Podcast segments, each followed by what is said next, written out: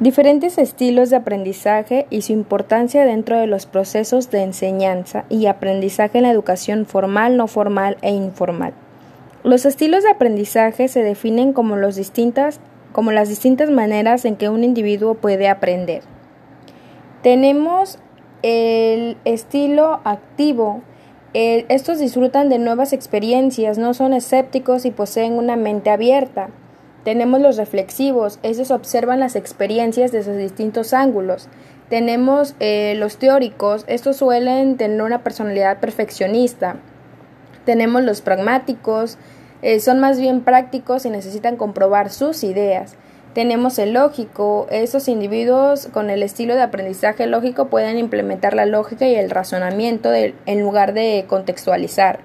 Tenemos el social, eh, son aquellas personas que prefieren trabajar con los demás siempre que pueden. El solitario intrapersonal eh, son aquellos que prefieren la soledad y la tranquilidad para estudiar.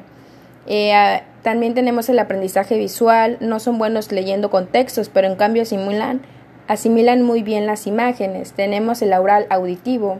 Estos estudiantes aprenden mejor cuando escuchan, por ejemplo en discusiones, debates o simplemente en las explicaciones del profesor.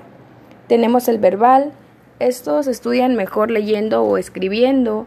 Tenemos el kinestésico, estas personas aprenden mejor con la práctica, es decir, haciendo más que leyendo u observando. Y el multimodal, eh, algunos individuos combinan varios de los estilos anteriores. Eh, las personas tienen diferentes formas de aprender, por eso es que existen tantos estilos para aprender. Eh, cada persona aprende con un estilo diferente y a su ritmo.